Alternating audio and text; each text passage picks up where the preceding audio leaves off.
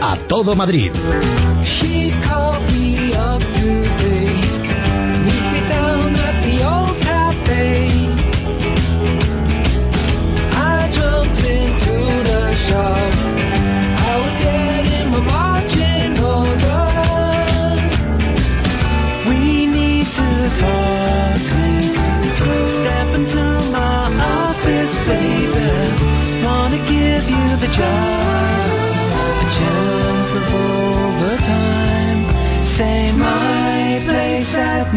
Pues en Es Radio es Zanja.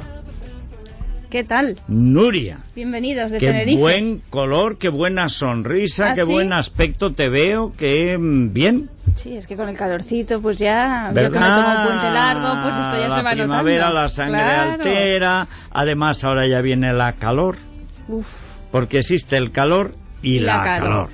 Ah, al calor, a el, ¿eh? Sí. al calor todavía te resistes. mi color debe ser de la Feria del Libro. que Pero a la calor, No. a la calor ya lo único que puedes hacer es sobrevivir.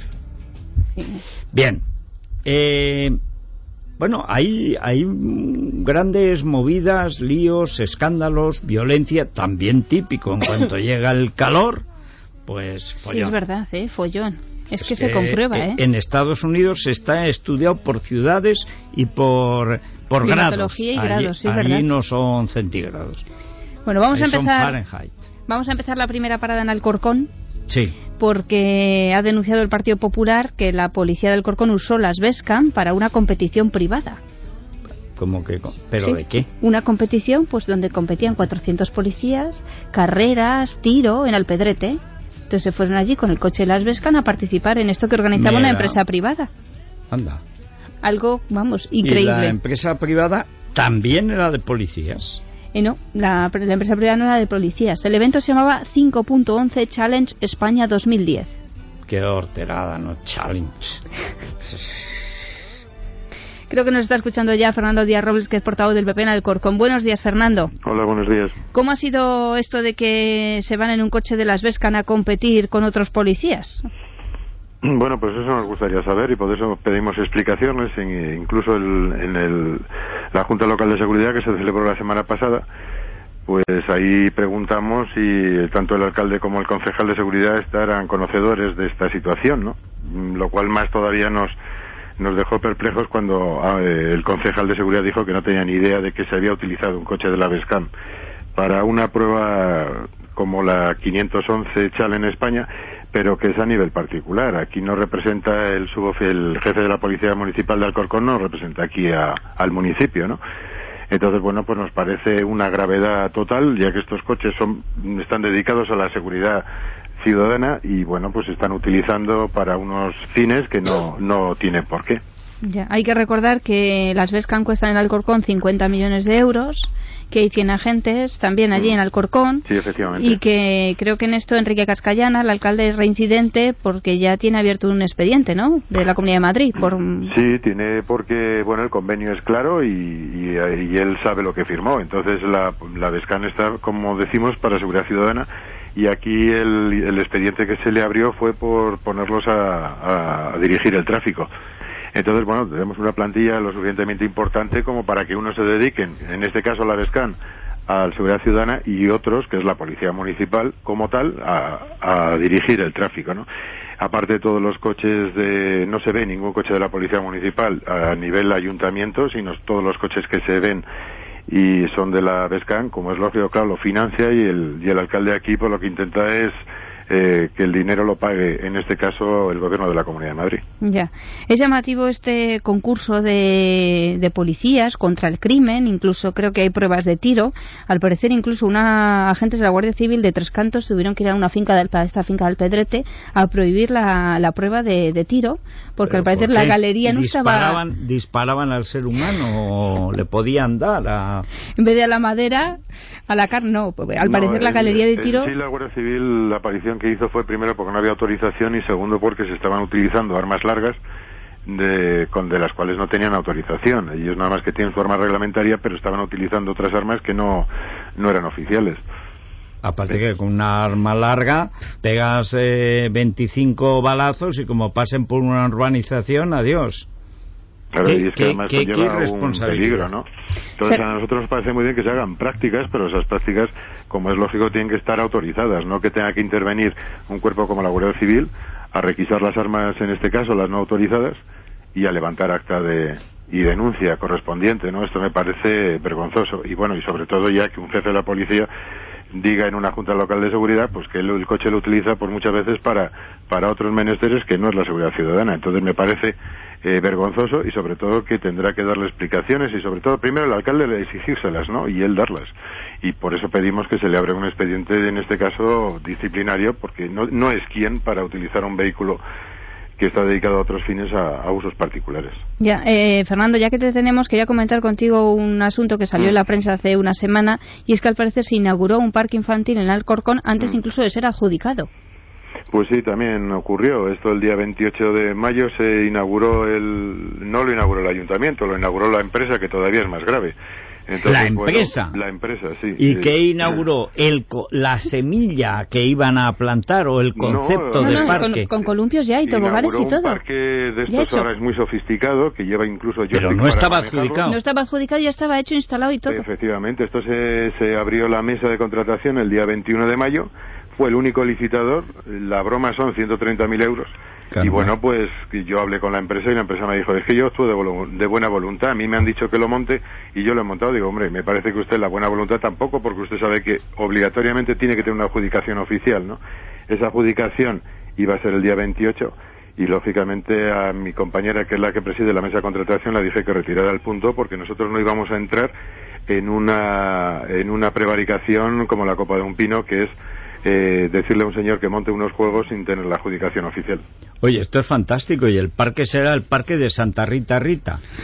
Sí, pues mire, ahí están los juegos, o sea que nadie los quita. Pero que ti, pero, no, pero esto es de un descaro. Tienes que quitar 20 millones de pesetas, eh, que conviene ir actualizando siempre en pesetas. O sea, ahora ya, ya hemos pasado de decir esa tontada de las antiguas pesetas. No, pesetas. Las pesetas no son antiguas ni modernas. Si es 167 pesetas, pues son pesetas. Bueno, oye, pues me he dejado, es que me quedo atónito con lo del parque antes de concedido ya instalado. ¡Qué barbaridad! Sí, pero lo que más a mí me, me, llama incluso la atención es que esto que tuvimos el pleno el día 31, nosotros se lo preguntamos tanto al alcalde bueno, eso apuntamos directamente al alcalde como máximo responsable que es del municipio, ¿no? Y, creo que se tiene que tiene el deber de enterarse de las cosas que pasan o que hacen sus concejales. Bueno, pues él no sabía nada, ¿no? Según él no sabía nada. Luego se contradijo diciendo que él había dado orden a la mesa de contratación de retirar el punto, cosa que tampoco es cierta porque mi compañera es la presidenta de la mesa.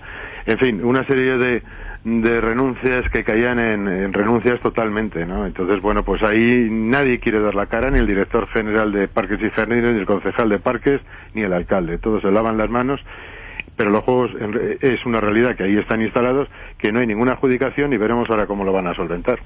Bueno, pues como puedan, Fernando. En fin. Fernando Díaz Robles, portavoz del PP en Alcorcón. Gracias y buenos días. A ustedes muchas gracias, encantado. Esto ya es el colmo. imagínate que hay un accidente en un juego, ¿sabes? Claro, eso estaba yo pensando. Es que no sé quién, es el responsable, de esto. Si se cae un niño del tobogán o... Habría que poner, a, vamos, la silla eléctrica para el alcalde. Claro, damos por hecho que todo esto está homologado, pero es que ni siquiera... pero ¿cómo va a estar si ni siquiera existe legalmente? Claro. Pero ya se puede romper la crisma a un niño. Es que la cosa es, es de una gravedad. Claro, se han acostumbrado, los Ultrasur se han acostumbrado a hacer lo que les da la gana. Y claro, es que ni siquiera ven que en estos casos corren peligro ellos mismos, ¿no? Bueno, pues esta mañana el consejero de Presidencia, Justicia e Interior, Francisco Granados, ha estado en Plaza de Castilla presentando una denuncia contra Tomás Gómez por pedir la imputación en el caso Gürtel de, pues, de cerca de medio centenar de altos cargos, entre ellos uno fallecido, otro miembro del Partido Socialista. Según Granados, eh, la denuncia de Tomás Gómez tiene muy poquito rigor, al parecer lo que defiende es la honorabilidad de los cargos públicos de la Comunidad de Madrid, y eso sí dice que no van a pedir indemnización simplemente lo que quieren es, supongo, pues que quede constancia de que esto no puede ser y que tú no puedes... Porque si no pides indemnización es más fácil lograr la condena, ¿no? Debe ser. Supongo, porque aquí ya hay que ir, eh, todo el mundo está similitud y handling mangling. Bueno, pero bien, tienen razón. Tiene razón. Tomás Gómez se ha columpiado y lo normal es que se caiga del columpio. Sí, ya lo escuchamos el otro día en Alcalá de Henares. Aquí pronto vamos a hablar de corrupción. Tú no puedes soltar así las cosas siendo encima el secretario general de los socialistas madrileños. en un bar y en una barra puedes decir lo que quieras. Me da la impresión de que se va a quedar en eso, ¿eh?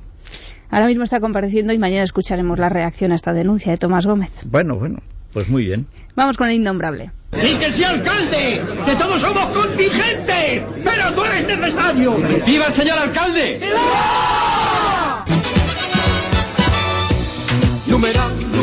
Con vosotros Madrid está pisando ya con fuerza nuestro propio futuro.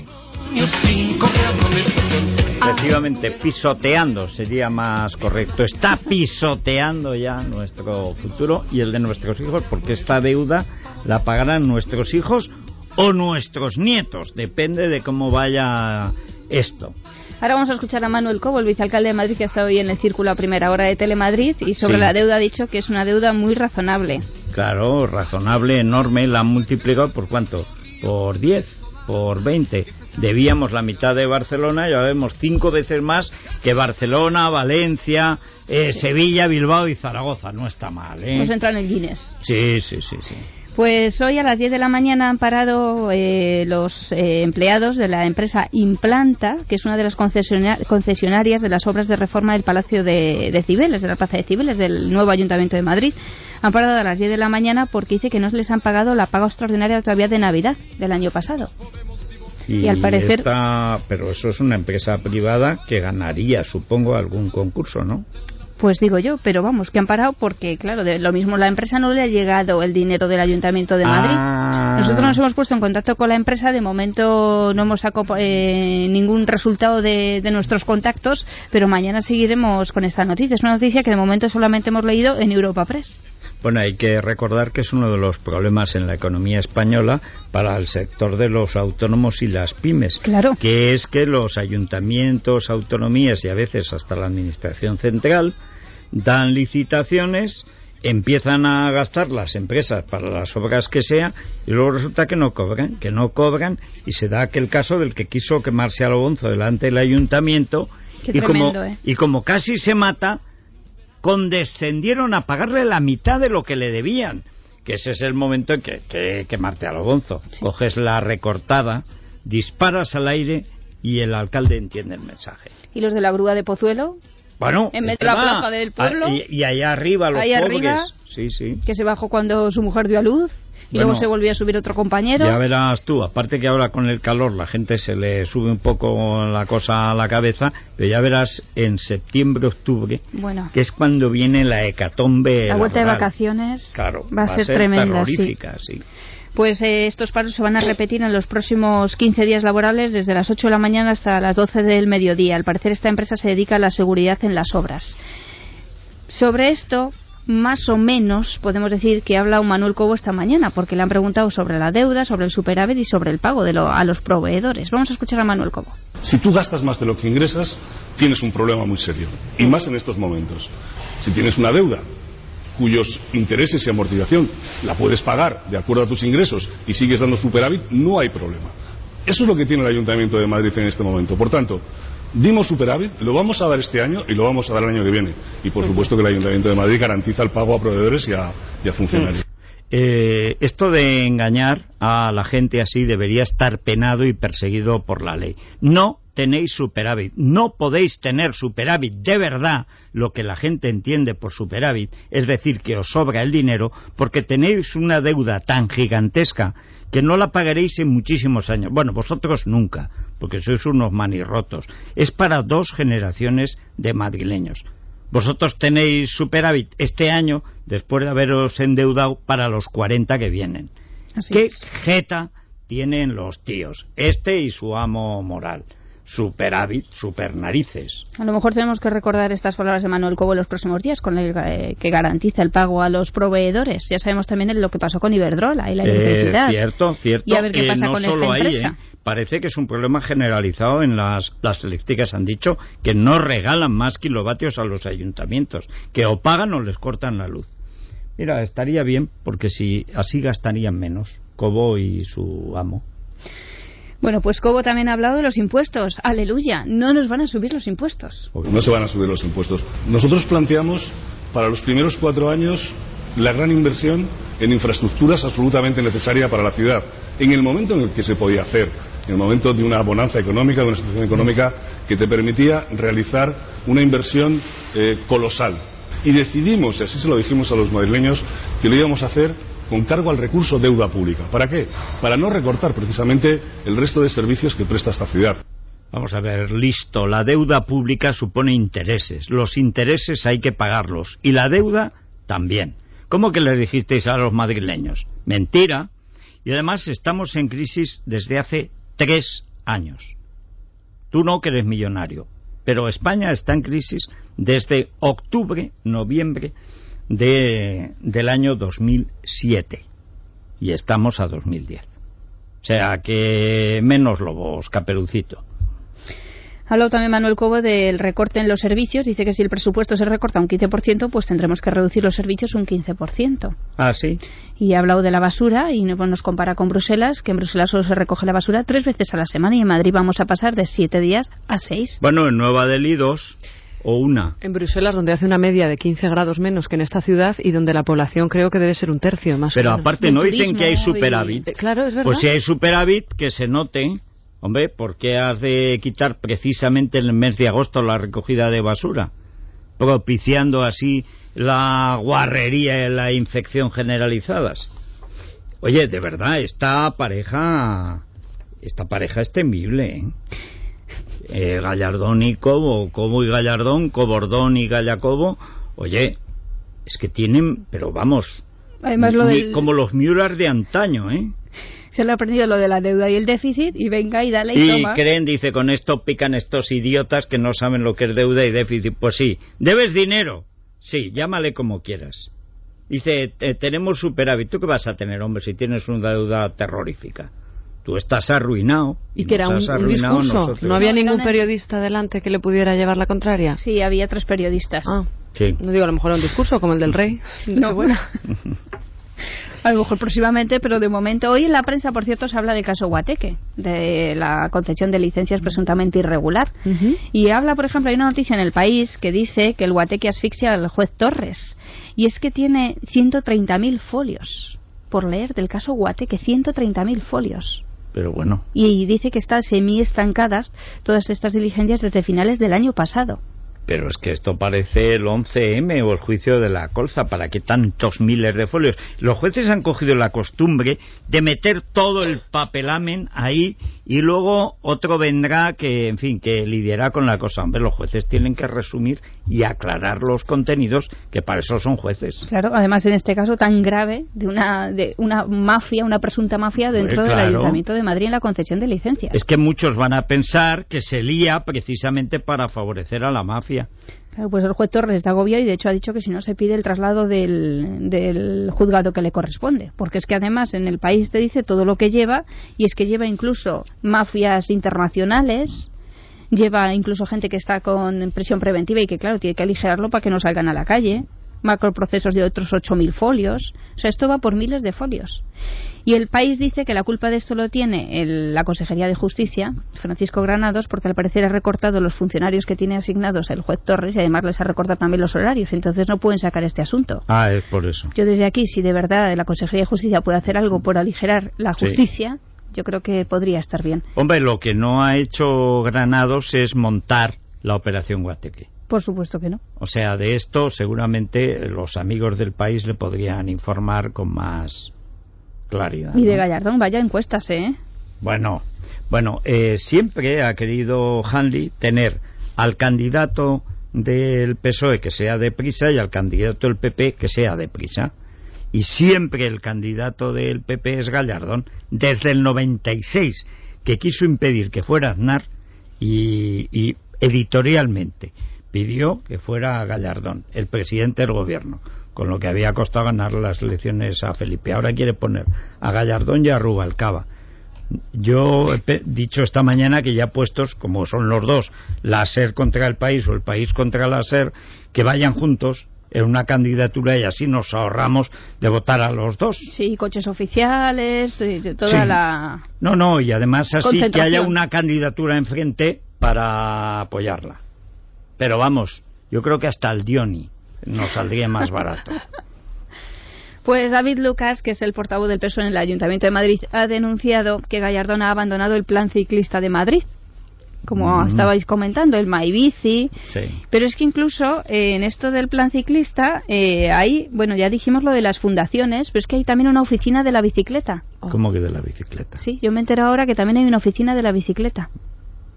Es como lo de los ladrones van a la oficina, las bicicletas van a la oficina, no son para el verano, van a la oficina.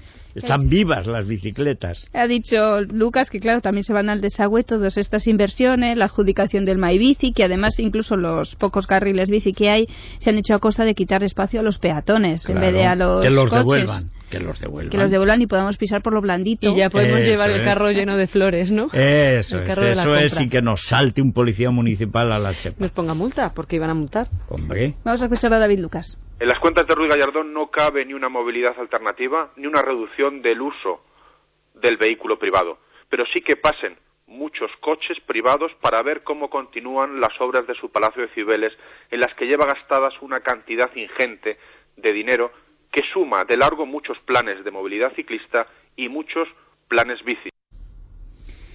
Bueno, pues yo mandaba a Rubalcaba detener a los pocos ciclistas que haya para que ya definitivamente se abandone tal. Y el que tenga un coche eléctrico, que lo electrocuten al coche.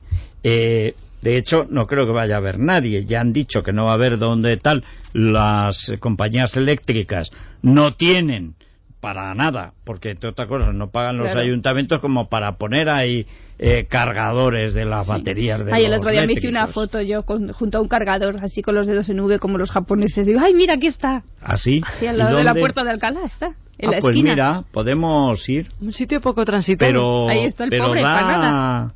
da- Sí, está operativo, ahí está, pero vamos, que no... Sí, Ni el móvil, no, ¿no? No, no ¿no? me, no ¿Y me de, pasé y de qué, de, de cuántos es la carga?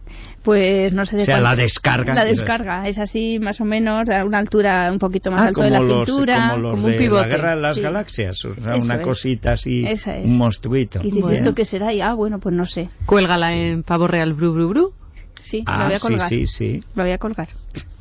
Bueno, pues en lo de Madrid, lo de Madrid Río, en este minuto que nos queda, decir que el ayuntamiento ha puesto vallas para que la gente no se bañe. Ah, valles, vallas. Anda. Entonces, después de que de hablar de la lámina de agua, ¿te acuerdas qué cursi son? Pero la vamos. lámina de agua, ahora unas vallas asquerosas. para evitar que la gente mira que se son bañe. feas las vallas. Pero este fin de semana hemos retirado las vallas y nos hemos bañado. Claro. Eh, pero por supuesto. Porque claro, una valla además, qué fea. Pero de verdad Oye, pensaban... tanto diseño para acabar así, haciendo una mini charca con vallas. Vallas amarillas de estas ¿Y de obra. pensaban de verdad que la gente nos iba a bañar? No, sobre todo cuando lo han lo vendido lógico. como una especie de estanque, que incluso el ayuntamiento cuando lo inauguró dijo que era para meter los pies y refrescarse. Los pies. Bueno, pues ahora no se baña la gente, creo que incluso algunos se llevan el champú, los perros también se bañan, y Bueno, ahora van a poner unos carteles para advertir que, claro, el agua puede estar contaminada. Mira, una idea, Gallardo, multa a todos los que se acerquen a tu obra magna.